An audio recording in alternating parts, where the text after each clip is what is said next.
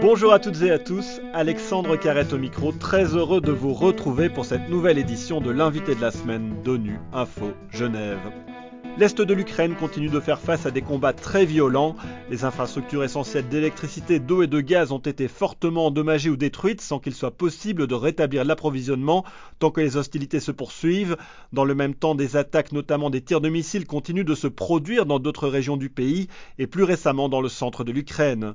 Les Nations Unies ont aussi enregistré 108 attaques contre des établissements de santé qui ont fait 73 morts et 51 blessés. Au total, presque 12 millions de personnes, soit plus d'un quart de la population, ont dû quitter leur foyer soit en traversant la frontière, soit en trouvant refuge ailleurs en Ukraine.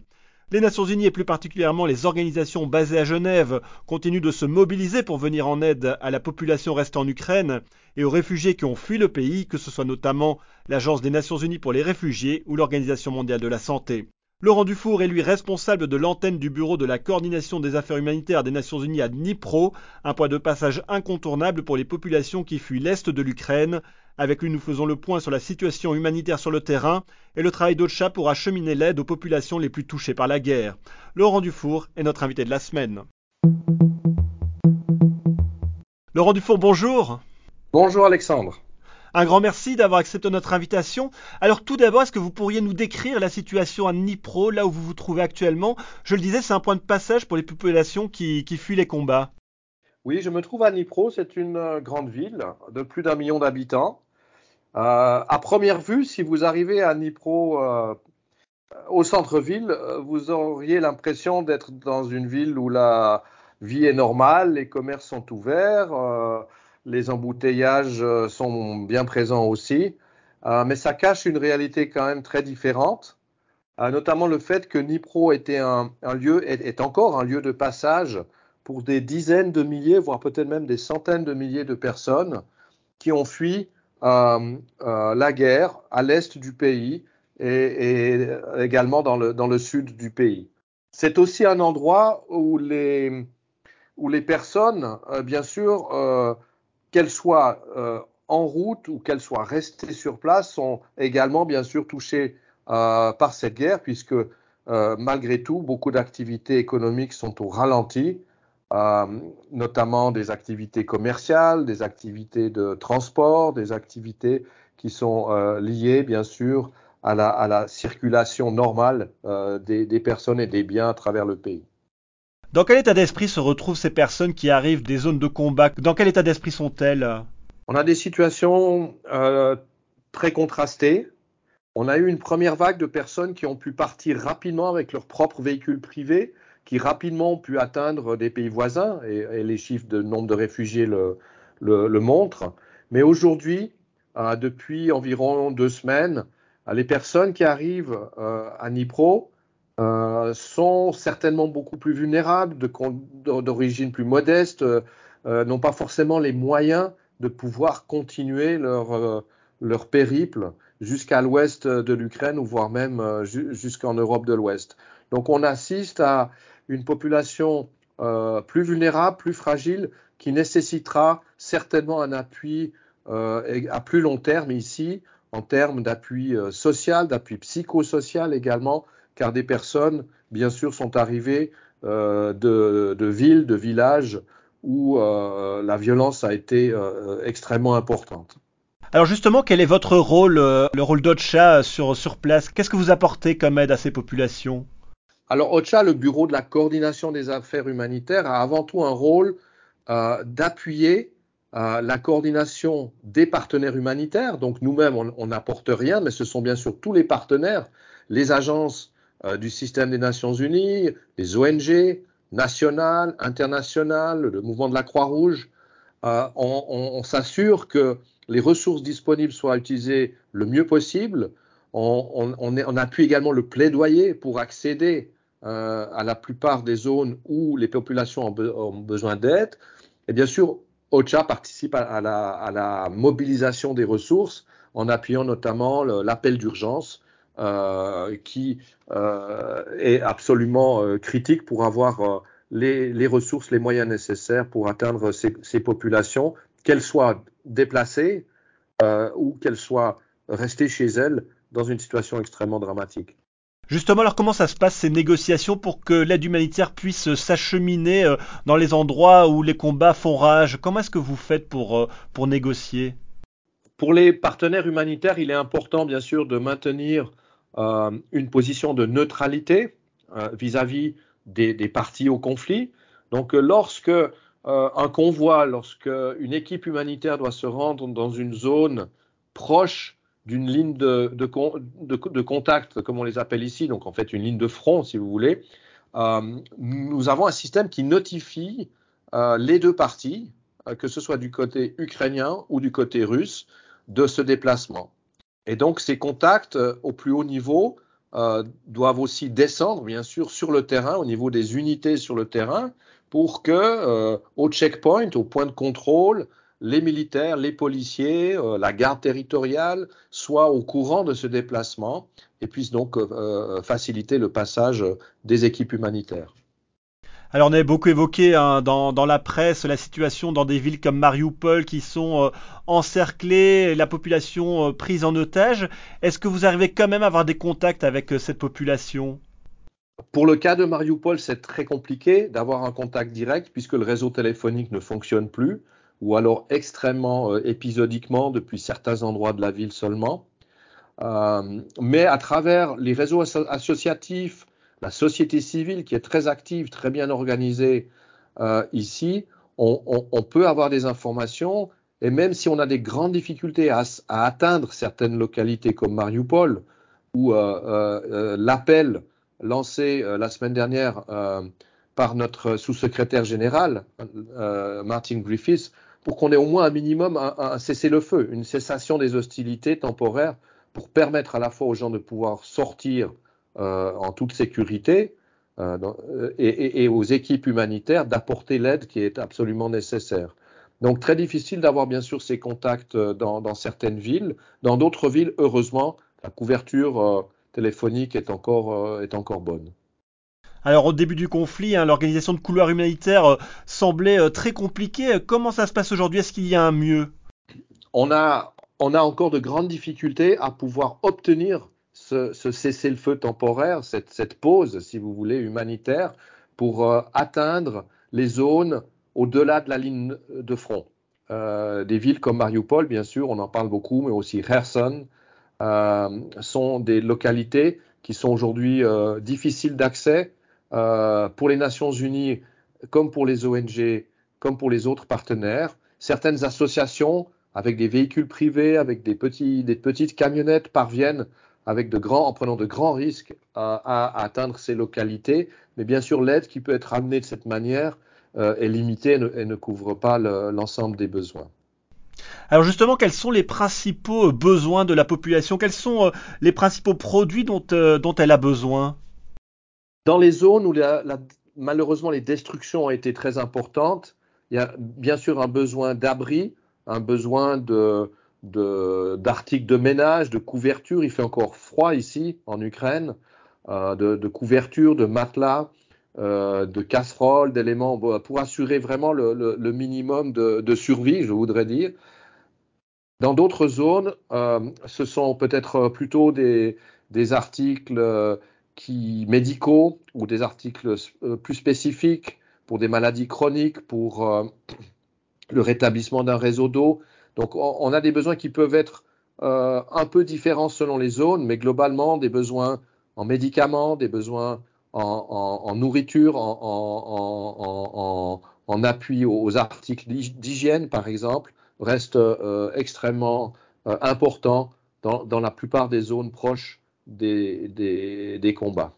Alors Tcha était déjà présent dans le pays euh, avant euh, euh, l'invasion russe en, février dernier. Vous avez dû revoir votre organisation dans le pays depuis le début du conflit. Comment ça s'est passé vous, vous avez eu beaucoup plus de personnel sur le terrain? Oui, il y a eu un, grand, un, grand déplacement. Tout le monde est, déplacé quelque part, y compris nos équipes, les équipes de, de, de des autres partenaires humanitaires. Certains collègues, bien sûr, ont, pu se déplacer rapidement, ont pu euh, s'installer temporairement à l'ouest du pays, d'autres sont même partis à l'étranger.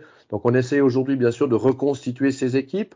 Euh, on, essaie bien sûr d'augmenter la taille d'équipe dans des lieux où auparavant il n'y avait pas du tout présence humanitaire. Et Nipro, c'est une ville commerciale où il n'y avait pas d'activité humanitaire en tant que telle dans le passé. Donc, euh, bien sûr, toutes les organisations humanitaires font, face au défi de reconstituer les équipes, d'encourager. On ne peut pas forcer les personnes, bien sûr, à aller travailler dans tel ou tel endroit. Il y a des difficultés à, trouver des chauffeurs qui acceptent à aller dans des zones euh, à, risque élevé. Donc, euh, bien sûr, tout cela est à prendre en compte. Euh, on, bénéficie aussi, bien sûr, de l'appui d'un nombre important, de collègues qui sont venus de l'extérieur en appui d'urgence depuis d'autres pays où il y a des besoins également, mais sont, sont venus temporairement en Ukraine pour appuyer cette réponse humanitaire. Vous avez expliqué au début de cet entretien votre rôle hein, de coordination euh, euh, de toute l'aide humanitaire et de son acheminement. Comment ça se passe justement la coordination avec les autres euh, organisations humanitaires sur le terrain? Est-ce que la coordination est bonne? Ici à, à, Nipro, nous étions peu nombreux au départ, donc quelques partenaires humanitaires début mars. Et ces dernières semaines, d'autres organisations nous ont rejoints. Euh, certaines connaissent très bien le terrain euh, parce qu'elles étaient déjà présentes en Ukraine auparavant. Elles ont encore des, équipes euh, sur le terrain. Donc bien sûr, on a donné la priorité à une, coordination locale pour déjà que les, personnes se connaissent, puisqu'il y a beaucoup de personnes qui sont venues d'autres contextes, d'autres pays pour appuyer la réponse en Ukraine. une coordination avec les partenaires ici et également euh, on y travaille et d'ailleurs on a un, rendez-vous important demain avec les autorités au niveau des, au oblasts, hein, c'est l'équivalent des régions des départements si vous voulez, euh, pour pouvoir euh, avoir bien sûr le, feedback, les, messages des autorités qui identifient les besoins, qui peuvent guider bien sûr les partenaires à, mener une réponse qui soit à la fois pertinente, appropriée et qui vise ceux qui en ont réellement besoin. Donc, euh, coordination entre partenaires humanitaires, mais bien sûr aussi coordination, consultation avec les autorités à, tous les niveaux. Et au niveau de la coordination entre euh, la base à Genève et à New York et vous sur le terrain, comment ça se passe concrètement? On a un appui euh, de collègues à l'extérieur. ça, commence bien sûr par toute la chaîne d'approvisionnement pour les organisations qui font venir de l'aide ici.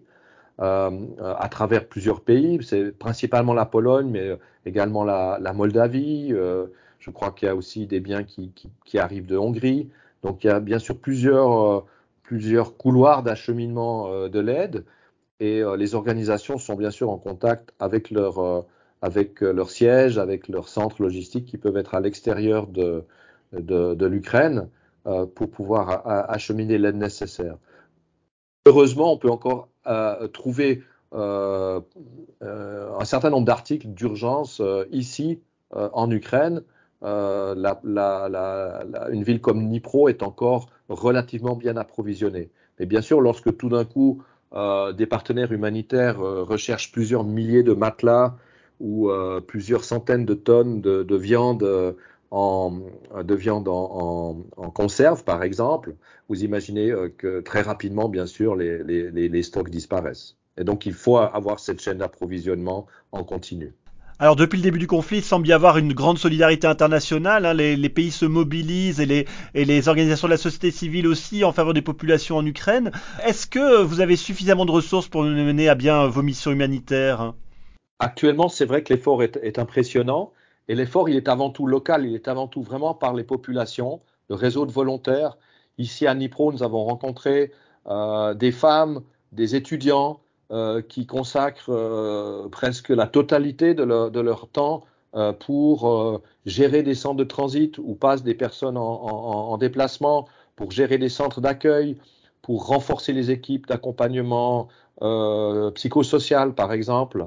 Donc il y a un, effort euh, euh, euh, considérable qui est mené sur place par les autorités locales, bien sûr, toute l'administration et tous les services en fait de l'administration, mais aussi bien sûr tous ces réseaux de volontaires et, ce réseau associatif. Donc l'aide qui peut venir de l'extérieur doit vraiment compléter cela et ne pas le, pas le, pas le perturber, le renforcer les volontaires ne pourront pas rester volontaires pendant, des mois et des mois. Il y a un moment donné où ils devront à nouveau retourner à leurs activités normales. Et donc, il faut se préparer à un, appui quand même sur la durée, pas seulement sur, sur l'urgence. ça, c'est très important, bien sûr. Oui, justement, Laurent Dufour, ce sera ma dernière question. Il semble que le conflit, euh, euh, selon des observateurs, euh, est amené à, durer. Est-ce que vous êtes prêt à faire face à un conflit de longue durée? Il ne faut pas oublier que l'Ukraine est dans une situation de conflit depuis 2014. on a quand même cette situation de, conflit qui était plus ou moins gelée. mais, mais, pas totalement gelée, depuis 2014, dans le Donbass, bien entendu. Donc, pour certaines personnes, euh, ce n'est pas un premier déplacement, c'est un deuxième, voire un troisième déplacement euh, pour ces personnes. Donc, euh, il, faut, se préparer à ce que des personnes se retrouvent dans une situation de vulnérabilité et perdent leur emploi et ne retrouvent pas forcément un emploi là où elles seront, et donc de trouver des accompagnements, d'appuyer les, programmes de, sécurité sociale, d'accompagnement des autorités euh, pour, pour ces personnes, bien entendu. Et ça, ce n'est pas qu'une aide d'urgence, c'est également sur, euh, sur la plus longue durée. Toute dernière question, Laurent Dufour, euh, qu'est-ce qui vous a amené à être en Ukraine aujourd'hui? Moi, je suis normalement basé en République centrafricaine, donc c'est également un contexte où il y a des besoins énormes, très différents bien entendu, mais deux, deux, contextes où malheureusement les populations sont les premières victimes de la violence armée. Euh, et donc, euh, étant, étant disponible pour le, le, groupe, le pool, si vous voulez, de personnes qui peut, peut être déployé, euh, j'ai accepté de venir pour, pour quelques mois ici en, en, Ukraine. Et, mais on n'oublie pas que d'autres contextes, d'autres pays font face à des situations également dramatiques, bien entendu. Laurent Dufour, un grand merci d'avoir accepté notre invitation. Euh, je rappelle que vous êtes responsable de l'antenne Dotcha à Dnipro en Ukraine. Et c'est la fin de cette édition. À la réalisation, il y avait Serjan Slavokovic, Aurore Bourdin la préparation. L'actualité des Nations Unies continue sur notre site web ungeneva.org et sur le compte Twitter en français ONU Genève. À très bientôt.